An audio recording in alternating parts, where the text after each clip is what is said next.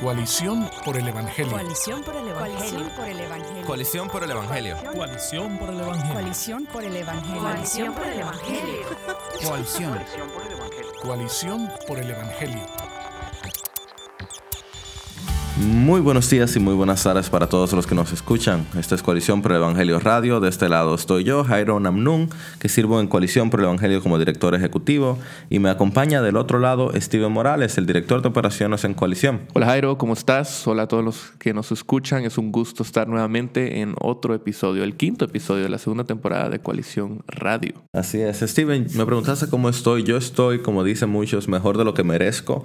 Eso suena como un cliché, pero a la vez es cierto. Por la gracia de Dios, yo estoy donde estoy. Sí, es un cliché por una buena razón. Es una verdad. ¿Tú cómo estás, Steven? Pues bien, gracias a Dios. eh, aquí estamos em, trabajando en nuevos proyectos para Coalición. Estamos muy emocionados por una eh, nueva etapa que a- aún no hemos anunciado, pero está por venir en, en Coalición. Em, algunos proyectos que no podemos decirles qué aún, pero esperen algo grande. Sí, puedes estar revisando coaliciónporelevangelio.org y encontrarte un par de cositas que el Señor ha estado haciendo en medio nuestro. Y yo quería usar eso para introducir, Steven, el hecho de que Dios siempre se está moviendo, ¿no es cierto? Dios nunca se ha quedado sin pueblo y nunca se ha quedado sin dejar de hacer algo a favor de su pueblo y para, no, para la gloria de su nombre. ¿Qué piensas? Así es, eh, absolutamente, tienes razón. Eh, pero no dirías también que a veces se- no se siente así. A veces, eh, por el mismo efecto del pecado en este mundo, eh, dudamos y cuestionamos si realmente Dios está presente en- este mundo, si realmente está aún con nosotros. Eh, o, a veces se, siente como lo opuesto, ¿verdad? A veces en, algunos momentos se siente que Dios está muy distante de nuestras circunstancias. A veces se siente como que uno se pregunta si vale la pena todo lo que uno está haciendo. Yo pienso en el profeta Elías y luego de tener esta, esta batalla con los falsos adoradores de Baal, que donde Dios le da una victoria increíble a su propio nombre a través de este profeta, en el próximo capítulo él está siendo perseguido, su vida está siendo buscada para matarlo a través de Jezabel y él termina en un desierto solo y él se preguntaba, ¿será que solo quedo yo? Y Dios le dice, no. Primero, Dios, siendo Dios, lo alimenta, le da comida y lo deja descansar por un tiempo porque él necesitaba eso. Y luego se le muestra como el Dios grande y apacible. Y luego le dice, no, como tú, hay siete mil otros que no se han doblado ante Baal. Así es. Yo creo que ese es un, yo creo que ese es un recordatorio, esa es una muestra de que Dios siempre se está moviendo, aun cuando no lo sintamos así. Ahora, hay momentos donde particularmente pareciera que la cosa está difícil o que la piña se pone agria en nuestra sociedad, en nuestra cultura, en nuestra ciudad. Yo sé que bueno, eh, Guatemala, perdón, ha pasado por situaciones así no hace tanto tiempo, ¿cierto, Steven? De hecho, a veces se dice que hoy en día se encuentra así. Sí, pareciera que para Guatemala nuestra lucha constante como nación es contra la, contra la corrupción. Eh, eso es un tema que, que hemos hablado eh, precisamente en coalición, pero eh, que se ha visto a lo largo de los años, eh, no solamente en Guatemala, pero en muchos países. Eh, a veces perdemos esperanza, a veces no entendemos lo que Dios está haciendo en medio de nosotros. Eh, cuando consideramos en particular eh, la gravedad del pecado y la corrupción que vemos a nivel gubernamental, en las instituciones de nuestro gobierno, uno diría, recuerdo una cita de, eh, de un periodista que una vez dijo, eh, cada cuatro años elegimos un cleptodictador, un presidente ladrón, eh, alguien que gobierna con carteles, eh, son políticos que, no, que viven no para ser intermediadores de la sociedad, sino para enriquecerse a sí mismos. ¿sí? Y, y esto suena no solamente como la historia de Guatemala, pero de muchos otros países. Eh, y es que muchas veces no entendemos lo que Dios está haciendo porque lo único que vemos a nuestro al- alrededor, lo único que vemos cuando eh, miramos el periódico, cuando encendemos las noticias, eh, son malas noticias, ¿verdad? Vivimos en un mundo que constantemente estamos recibiendo estos mensajes que cada vez hay más crimen, cada vez hay más violencia, cada vez hay, hay más asaltos. y, y en medio de todo eso uno dice, ¿y dónde está Dios? ¿Y, qué está haciendo Dios al respecto? Y si realmente eh, deberíamos amar a nuestro prójimo, y, particularmente en Guatemala, un país que se considera muy evangélico, ¿dónde está la iglesia? Eh, ¿Dónde está Cristo? Eh, esas son las adversidades que muchas veces eh, enfrentamos, esas muchas veces eh, se, se, ve en la misma corrupción del, del pueblo. Y esa es precisamente una, digamos, una junta muy peligrosa, y es que en medio de la corrupción del pueblo, en países como Guatemala vemos lamentablemente mucha corrupción en la iglesia, particularmente cuán eh, común es el evangelio de la prosperidad, que es una, un Robin Hood al contrario, quitándolo a los ricos para dárselo a los más ricos y quitándolo a los pobres para dárselo a los más ricos, que son estos apóstoles y demás. Y eso hace que sea mucho más peligroso entonces, porque ¿quién va a estar orando por la, por la ciudad? ¿Quién va a estar eh, estando en la brecha, orando y también buscando el bien de la ciudad, como el Señor mandó a los israelitas en el, en el exilio? Y de hecho entonces, eso nos trae al punto de hoy, al tema de conversación el día de hoy donde una vez más nos acompaña Josué Barrios, que sirve como asistente editorial en Coalición y es conocido a través de las redes y del Internet como un siervo del Señor, siervo de la iglesia. Y esta vez nos está ayudando a entender un poquito más de qué está sucediendo en Venezuela, este país que se encuentra con la inflación más alta del mundo, con varias de las ciudades más violentas de América Latina, eh, un país que ha sido totalmente transformado en 20 años, en un momento llegó a ser hace solo 14 años el país más rico del continente y ahora se encuentra cada vez más bajito en cuanto a su pobreza que si no fuera por Haití, que, que, se encuentra en un caos, un casi caos desde hace 10 años, pues Venezuela sería el país más pobre de la región.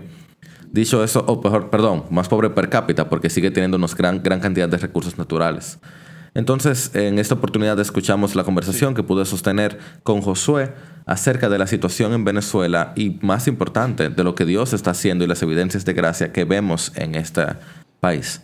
Quédense con nosotros en Colisión Radio.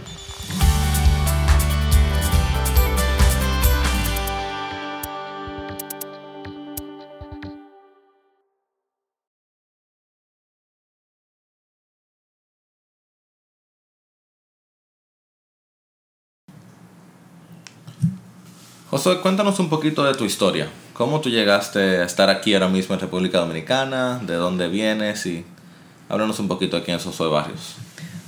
La versión corta de todo eso es por la gracia de Dios. Eh, la versión larga, bueno, eh, ¿por dónde empezar? A ver. Eh, Dios me rescató. estaba en una congregación que lamentablemente no podemos decir que es sana eh, pero en medio de ese lugar habían creyentes genuinos que invirtieron mucho en mí y de los cuales aprendí bastante. Esos creyentes fueron usados en la providencia de Dios para conducirme a, a maestros bíblicos. Y eso fue obrando mi vida. Eh, actualmente estoy formando parte de la Iglesia Palabra Viva, la Iglesia Bautista Palabra Viva en Mérida, en Venezuela. Y en la misericordia de Dios sirvo en Coalición por el Evangelio. Eres mi jefe, Jairo. Ok. Y, o sea que te puedo despedir, dependiendo de cómo te va en el programa. Sí, dependiendo de cómo va en el programa.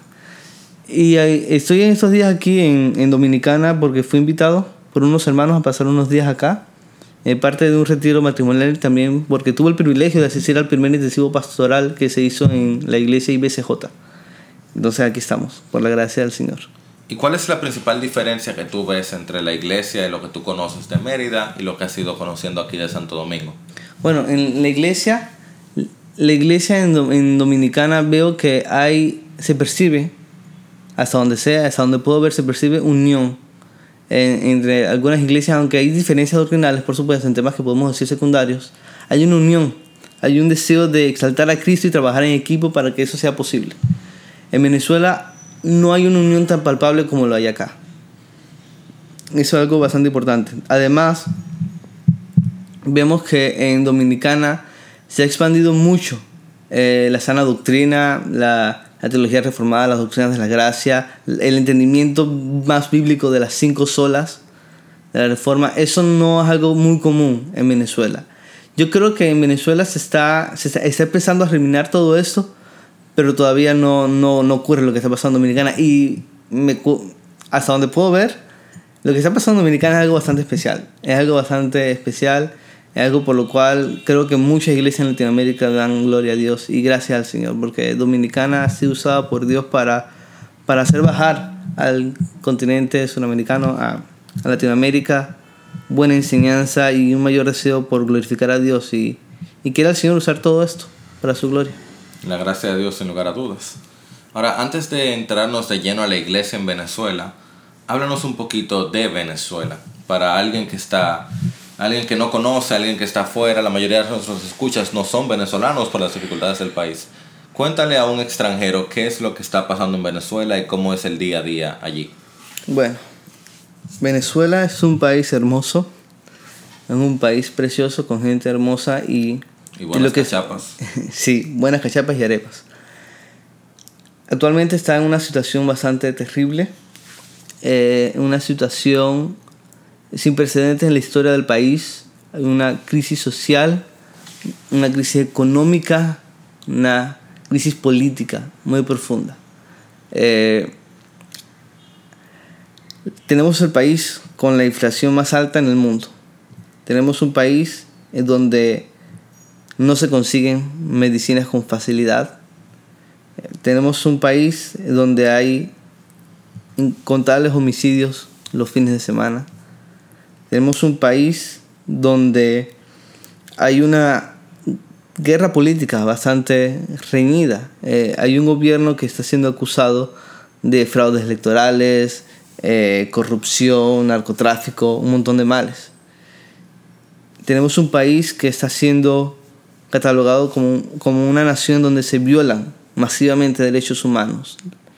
Hay personas que salen a protestar expresando su descontento con la situación y terminan siendo asesinadas o dispersadas con bombas lacrimógenas, algo ilegal en el país. Tenemos un país donde hay una corrupción desbordante. Y, y por eso oro mucho al Señor y la iglesia en Venezuela ahora. Y sé que la iglesia dominicana también ora. Y muchas iglesias oran que el Señor tenga misericordia de Venezuela y exalte su nombre en medio de todo el sufrimiento y toda la adversidad que está atravesando la nación. ¿Qué tan rápido ha empeorado la nación? ¿Qué tan rápido, qué tan vertiginoso ha sido el cambio? Porque ciertamente cuando uno se acostumbra a las cosas, uno se acostumbra hasta la adversidad, eso es parte de cómo fuimos creados, pero pareciera, por lo menos desde afuera, que ha sido un cambio bastante rápido y empeorando cada vez lo que ha ido sucediendo. ¿Qué tanto, qué tanto ha sido así? Bueno, no, no, no puedo dar una apreciación objetiva, eh, totalmente objetiva, porque yo vivo allí, en Venezuela. Este, y además vivo en una zona donde el impacto ha sido menor que en otras áreas del país. Así que mi, mi respuesta no es totalmente objetiva ni es 100% verídica o la mejor respuesta que alguien puede darte. Pero se percibe que sí ha habido un, un, un aceleramiento muy vertiginoso de lo que va a la crisis en alimentos y la crisis eh, económica. Este, si hace unos años la inflación era por lo menos, para darte un ejemplo, una cifra ficticia, no tengo los datos exactamente aquí en este momento, pero si hace un tiempo la inflación era de 500% anual, que ya es demasiado, más que cualquier otro país que yo conozca, este año va, puede superar los 1000%. Entonces es algo bastante asombroso para mal. Y según tengo entendido, Josué, no solamente es difícil en cuanto al dinero, o sea que hay muy poco dinero en la calle, es difícil conseguir dinero y los trabajos pagan poco, sino que aún tú tengas el dinero, es difícil adquirir muchos productos básicos, ¿es así? Sí, es así. Este, actualmente hay importaciones, eh, productos que están de afuera y se pueden adquirir en la mayoría de los supermercados, pero son más costosos que los producidos nacionalmente. Entonces pueden ser muy costosos para la mayoría de los venezolanos. Este, con respecto a la cantidad de dinero que hay, actualmente hay- parece que hay una crisis de escasez de efectivo, de cash. Eh, sin embargo, Venezuela sí tiene mucho dinero. Claro. Solamente que está muy mal distribuido entre la población, por decirlo de alguna manera. Claro, Venezuela fue hace solamente 14 años el país más rico de América, eh, de Sudamérica. Eh, que en, en una, en un continente completo, con países mucho más grandes como Brasil, tener un per cápita tan elevado como tuvo Venezuela y ahora encontrarse en uno de los países más pobres del mundo y con la inflación más grande del mundo, per cápita por cabeza es, es una locura. Sí. Hablar de 14 años, eh, estamos hablando de una vida, eh, estamos hablando de, una, de un par de años en cierto sentido, debido a que solamente hace 6 años la situación política en Venezuela se veía un poquito más, eh, como más con más luz, ¿cierto? No se sabía que lo que iba a pasar era una dictadura aún peor, perdón que así lo diga, que la que tuvimos anteriormente. Sé que a muchos venezolanos no les gusta que salga la dictadura, ni el que el, el, la- el gobierno pasado, pero de la manera que se mira socialmente no pareciera ser algo diferente a la continuación de una dictadura previa. Sí, de, de una manera, eh, visto de esa manera, sí, parece que, que lo que está ocurriendo ahorita no, no es algo que está ocurriendo de la noche al mañana. Este, se están cosechando los frutos de años de mala administración, de años de corrupción, de años de malas decisiones que tomó el país y las personas que lo gobiernan. Se están cosechando los frutos de pecado, de pecado desmedido. Sí, básicamente. Y eso nos trae entonces a la pregunta, ¿cuál es la principal adversidad o dificultad por la que está pasando la iglesia allí en Venezuela, según lo que tú conoces, lo que has visto? Bueno, hay varias, varias adversidades y dificultades. Este, en un plano, digamos, horizontal o superficial, podemos decir que, bueno, mira, conozco iglesias que hacen malabares para poder pagar los alquileres de los locales donde se reúnen. Hay otras iglesias a las que les ha ido mejor. Eh, tenemos eh, una, una, una hambruna de contenido teológico en físico. Es decir, la mayoría de las personas que acceden a, a- a recursos de sana doctrina lo hacen a través de internet, pero no todos los pastores pueden acceder plenamente a todos esos recursos. Tenemos eh, eh, inseguridad. Conozco iglesias, incluyendo la mía, en donde los servicios que se hacían entre semana en las noches se, ahora se hace más temprano, porque en la noche a veces es peligroso. Este, hay, hay, un, hay, hay, un, hay un conjunto bastante grande de diversas dificultades con, y diversos obstáculos que las iglesias tienen. Este, hay, la crisis económica ha afectado mucho a las iglesias, sin embargo Dios nos, no nos ha abandonado. ¿okay? Pero yo creo que, que si vamos a lo más profundo y a lo verdaderamente importante, el- la mayor adversidad que enfrenta la iglesia es una, un entendimiento, un entendimiento de Dios deficiente. Este, es algo que vemos no solamente en Venezuela, sino en Latinoamérica, incluso en muchas zonas de Estados Unidos, hasta donde sé. La iglesia, gran parte de la iglesia, para no generalizar, gran parte de la iglesia no sabe quién es Dios y no sabe qué es la iglesia. La mayor deficiencia en la iglesia, desde el punto de vista que yo considero el más objetivo, es decir, que la, la mayor deficiencia es doctrinal. Necesitamos volver a la escritura, necesitamos volver a la palabra de Dios, y eso es lo que puede producir cambios en un país. En estos días estaba hablando con un amigo que me decía algo muy sabio. No necesitamos que los políticos sean cristianos, necesitamos que los cristianos se comporten como cristianos. Y eso va a ocurrir cuando abracemos la palabra de Dios, cuando confiemos más en el poder del Evangelio, cuando descansemos más de su voluntad. Y eso, eso va a tener efectos sociales. Sin duda alguna, el, bien dijo Tertuliano en el siglo I que la sangre de los mártires es la, eh, la semilla de la iglesia, en el sentido de que cuando el cristiano sufre, como estuvimos hablando, ¿cierto? Cuando el cristiano sufre, eso no significa que va a, a pasarla mal, entre comillas, que va a dar un mal testimonio. Al contrario, muchas veces el sufrimiento del cristiano termina haciendo que la iglesia crezca. Sin embargo, Josué, corrígeme si estoy equivocado, pero me parece que increíblemente el Evangelio de la Prosperidad ha crecido en Venezuela y se mantiene con cierta fortaleza en un país que se encuentra en tal adversidad, ¿cierto? Sí es irónico, es bastante irónico. Sin embargo, puedo decir que al mismo tiempo ha estado creciendo el verdadero evangelio. Eh, es como una semilla de mostaza, el Señor Jesús. Se va creciendo, va creciendo, va creciendo.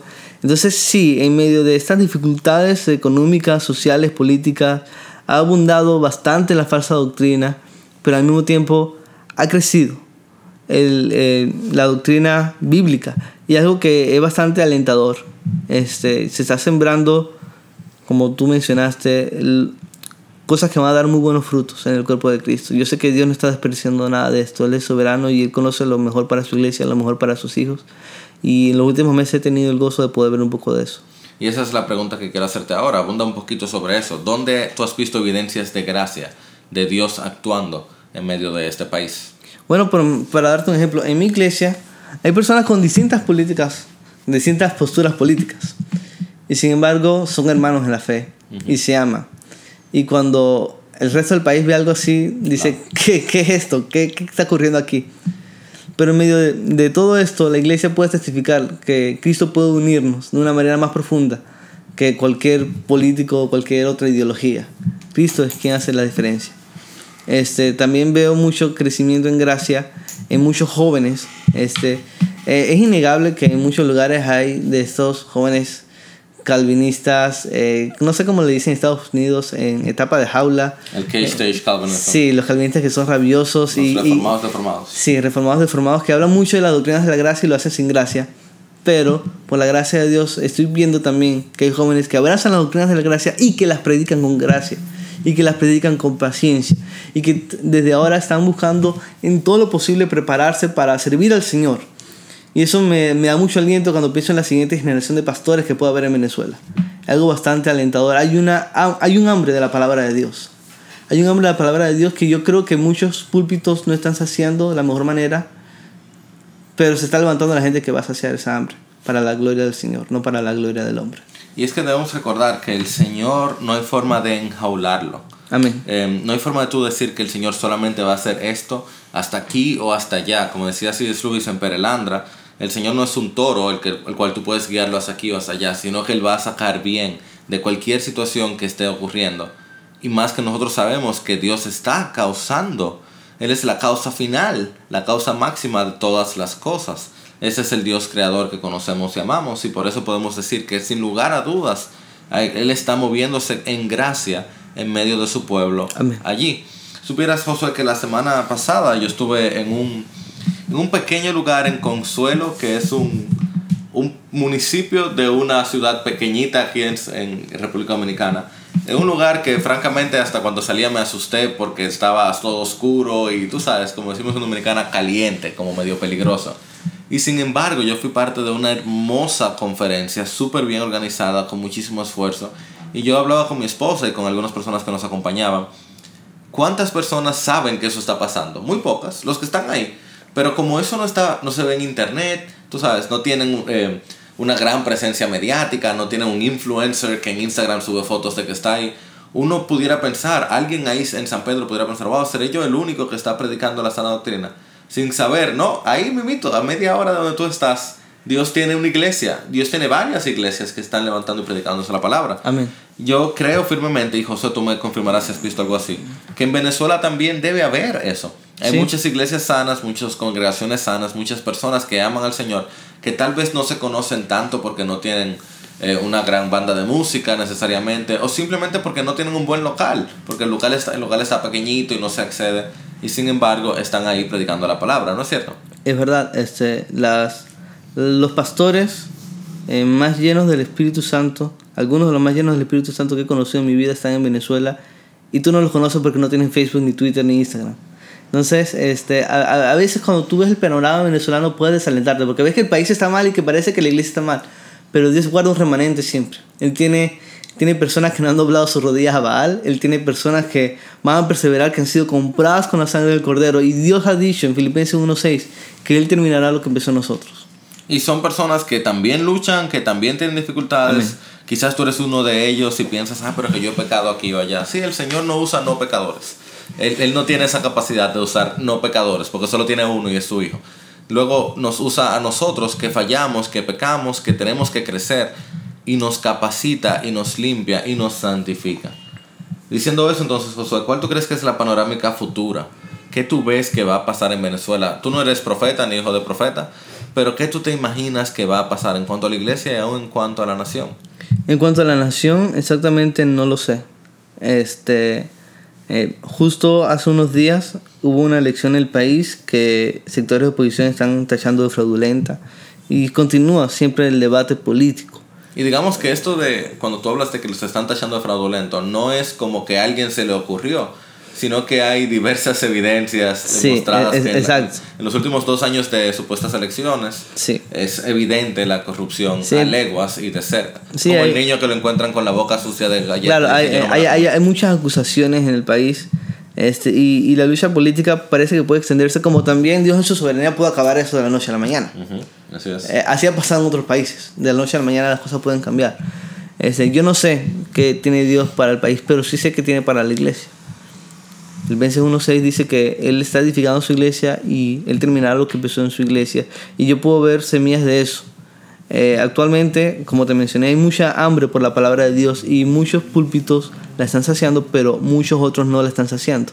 Pero puedo ver que hay personas en las bancas que todavía no están en los púlpitos, que están estudiando la palabra de Dios y que tienen un deseo de honrar a Cristo, tienen un deseo de exaltar la soberanía, la gracia, la bondad, el amor, la justicia de Dios mostrada en la cruz del Calvario, para la edificación de las personas, para la salvación de los perdidos, para el gozo del pueblo de Dios y para gloria a su nombre. Entonces, yo creo y oro mucho a Dios por eso, que Él pueda incluso traer un avivamiento a Venezuela. Nada es imposible para el Señor. Y cuando veo ciertas semillas de eso, me emociono bastante. Porque como canales de agua es el corazón del rey en la mano del Señor. Él lo dirige donde le. Amén. Eh, no solamente Venezuela, no solamente el púlpito donde tú estás, que quizás no predica la palabra, cualquier lugar, cualquier corazón está como el repartimiento de las aguas, como los canales de las aguas, en la mano del Señor. El Señor puede así transformar totalmente una nación y transformar totalmente un corazón. Si me permites, como tú decías al principio, Josué, ciertamente Dios ha hecho algo particular en Dominicana. Eh, yo, gracias a Dios, he tenido la oportunidad de visitar gran parte de América Latina y de estar en contacto con muchísimos países. Eh, yo he dicho en otras ocasiones aquí mismo en el programa que me parece que Dominicana está como unos 5 años más avanzado que la mayor parte de América Latina. En el sentido de cómo ha abundado la gracia, la cantidad de iglesias que predican el Evangelio y como tú has dicho, la unidad que hay real entre pastores, no necesariamente de la misma denominación, ni que creen exactamente lo mismo en todos los detalles, pero en cuanto al Evangelio. Y sin embargo, eso, en mi opinión, eso tiene siete años que inició. Y eso puede pasar en cualquier momento, en cualquier lugar. Inició con un evento. El Señor te estaba haciendo muchas cosas, ¿eh? muchas cosas desde antes, pero la unidad que se percibe inició con un evento, en un momento, en un lugar en específico, eso pudiera exactamente pasar en Venezuela con un evento, con un momento, una reunión en algún lugar en específico. Una reunión de oración incluso. Una reunión de oración, exactamente, como empezó aquel evento, que fue más que, más que nada una llamada a la oración. Así que si tú estás en Venezuela o tú estás en algún lugar donde tú no ves iglesias sanas cerca, ten esperanza. El Señor transformó el mundo completo con un pequeño monje que quería clavar unas cositas allí. Tenía unas pequeñas discusiones sobre las indulgencias y transformó completamente un continente y hoy podemos estar hablando de él. El Señor puede hacer exactamente eso o algo aún mayor. Y de hecho, Josué, tú, creo que tú lo has mencionado también, pareciera que Él está haciendo algo particular en Venezuela y en toda América Latina, como que Él se estuviera levantando, como quizás no habías hecho antes. Así que seguimos orando, que el Señor siga actuando. Oramos genuinamente por Venezuela, oramos por la nación, oramos por nuestros hermanos allá y por aquellos que todavía no conocen al Señor.